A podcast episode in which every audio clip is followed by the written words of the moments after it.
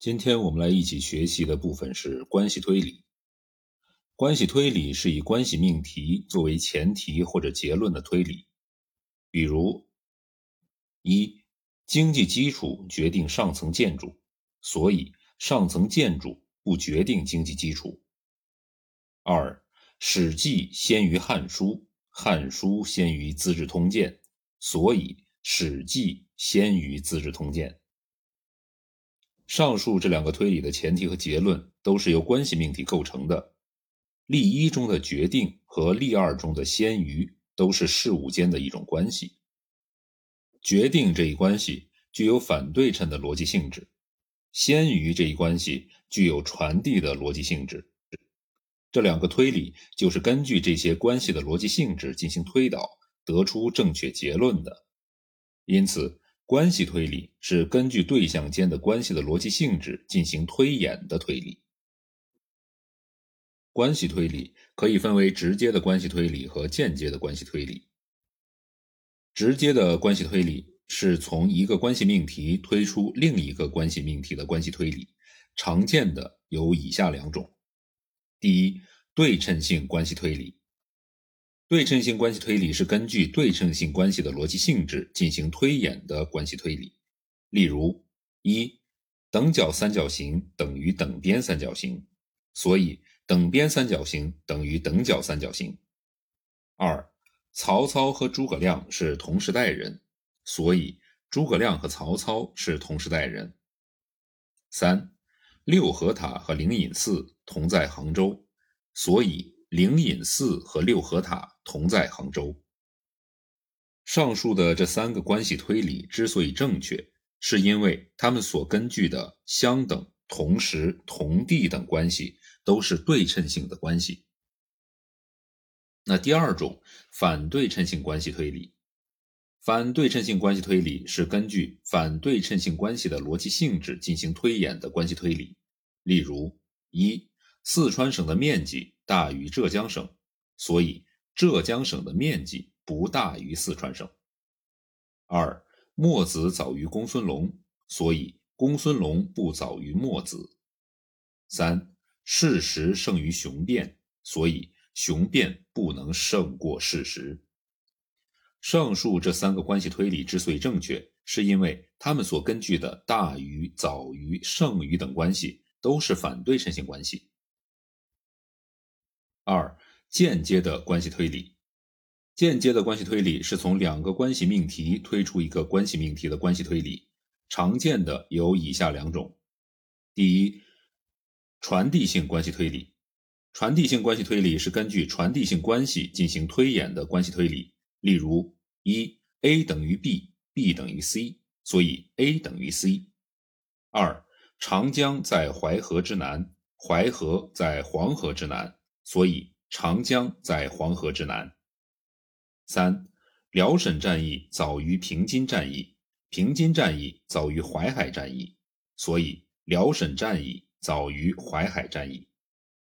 上述三个关系推理之所以正确，是因为它们所根据的等于、在什么什么之南、早于等关系都具有传递性的逻辑性质。第二，反传递性关系推理。反传递性关系推理是根据反传递性关系进行推演的关系推理。例如，一老李比大李大十岁，大李比小李大十岁，所以老李必定不比小李大十岁。二老严是大严的父亲，大严是小严的父亲，所以老严必定不是小严的父亲。以上的两个关系推理之所以正确，是因为他们所根据的比什么什么大十岁和是什么什么父亲的关系，都具有反传递性的逻辑性质。三、混合关系推理。以上我们介绍的关系推理，它们的前提和结论都是由关系命题构成的，叫做纯粹关系推理。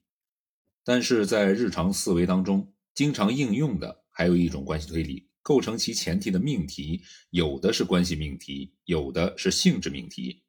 这种推理称为混合关系推理。例如，一相同体积的重金属都比水重；铜是重金属，所以相同体积的铜比水重。二，凡新生事物必定会战胜腐朽的旧事物。社会主义制度是新生的事物，所以社会主义制度必定战胜腐朽的旧事物。以上两个推理都有两个前提和一个结论，其中一个前提是一个两项的关系命题，另一个前提则是性质命题。结论也是一个两项的关系命题。在前提和结论中也只出现三个不同的概念。这种混合关系推理很像是一个直言三段论，因此呢，我们把它叫做混合关系三段论。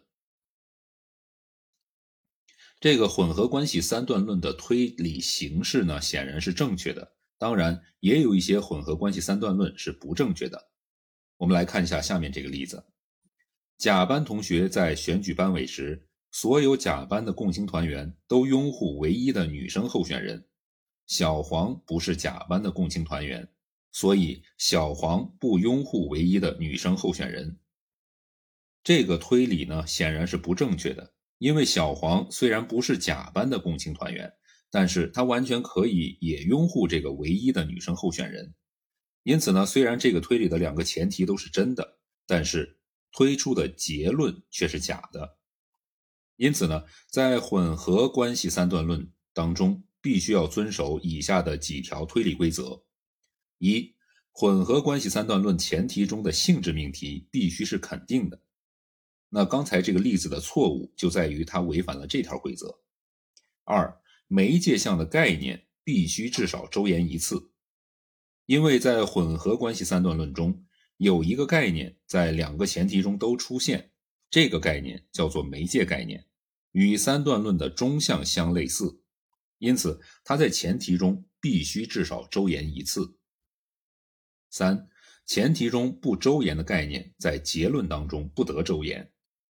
四，作为前提的关系命题是肯定的，则作为结论的关系命题也必须是肯定的。